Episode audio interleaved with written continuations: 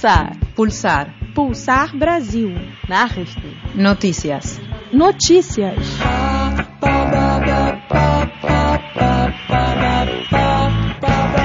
Kontaminierte Meeresbewohner.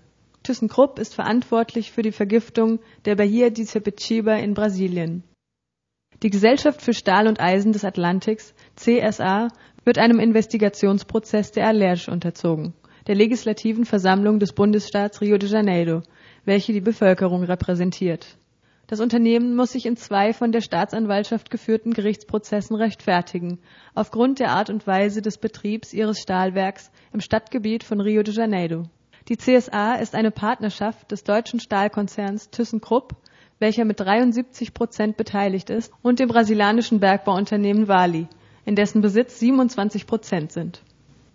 Rodolfo Lobato ist Anwohner von Santa Cruz, der westlichen Zone der Metropole Rio de Janeiro, wo das Stahlwerk gelegen ist. Der Regierung fehle es an Verantwortung in Bezug auf die Bekämpfung der von der Fabrik verursachten Belastungen für Mensch und Umwelt. Die lokale Bevölkerung leidet seit der Inbetriebnahme des Stahlwerks an Kopfschmerzen, Husten und anderen Atemwegserkrankungen, vermehrtem Nasenbluten und Hautproblemen. Von Seiten der PAX, dem Institut für alternative Politik des Südkegels Lateinamerikas, wird von einem konstanten Silberregen gesprochen, verursacht durch die Verschmutzung von Luft und Wasser.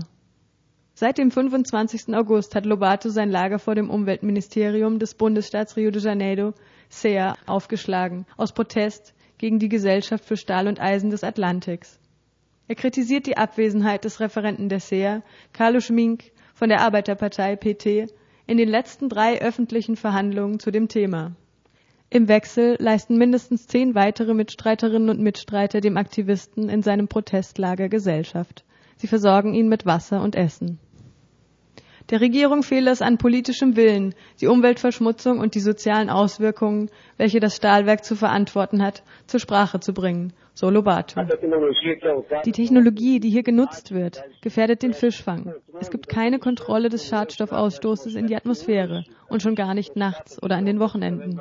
Wir Anwohner aber nehmen die Verschmutzung mit eigenen Augen wahr. Im Februar diesen Jahres gab es mehrere Demonstrationen gegen den Betrieb des Stahlwerks. Lobato erinnert daran, dass die Regierung den Menschen immer noch einige Antworten schuldig bleibt. Eine der Fragen, die er hervorhebt, ist die Spende von 4.600.000 Reais der Stahlgesellschaft an die INEA, die Institution innerhalb des Umweltministeriums, welche für Baugenehmigung, Aufsicht und Kontrolle zuständig ist. Wie kann eine Aufsichtsbehörde eine Spende erhalten von dem Unternehmen, welches es prüfen soll? Aufgrund dieser Tatsache spricht Lobato von politischer Nötigung. Er bestätigt, dass das Geld von der Behörde während des Prozesses der Baugenehmigung für das Stahlwerk entgegengenommen wurde. Die Summe entspricht zwei Millionen Euro. Seit der Inbetriebnahme des Stahlwerks im Juni 2010 sind vermehrt Auswirkungen auf Mensch und Umwelt festgestellt worden. Die Anwohner leiden unter der Verschmutzung von Luft und Wasser. Von Seiten des Gesundheitsministeriums des Staates Rio de Janeiro, SES, hieß es, es müsse noch bestätigt werden, ob die gesundheitlichen Probleme wirklich auf die Kontamination zurückzuführen seien. Zu diesem Zweck würde eine Arbeitsgruppe unabhängiger Sachverständiger zusammengestellt.